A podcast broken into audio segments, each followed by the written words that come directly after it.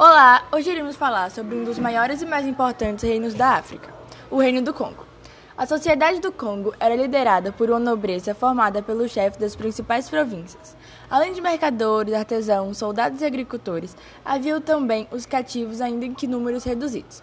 O Congo era governado pelo rei, conhecido como Manicongo, que tinha o direito de receber os tributos vindos de cada uma das províncias dominadas. Já tratando da economia, as principais atividades econômicas dos congoleses, além do tráfico de escravos, envolviam o comércio de sal, metais, tecidos e produtos de origem animal. Falando do ponto de vista cultural, o Reino do Congo, assim como várias outras culturas dessa região, tinha por base cultural a etnia Banto, cuja origem está ligada às narrativas míticas sobre a cidade de Fé. A região do Congo passou por uma verdadeira reviravolta do ponto de vista religioso. Ao invés das religiões de matrizes africanas, um dos reis que governou o Congo acabou se convertendo ao cristianismo.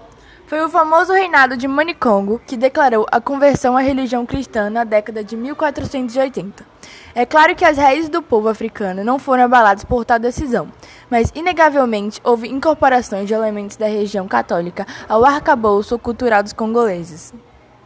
O Reino do Congo foi uma região africana localizada no sudoeste da África do território, que hoje corresponde ao noroeste da Angola, incluindo Cabinda, a República do Congo, a parte ocidental da República Democrática do Congo e a parte centro-sul do Gabão.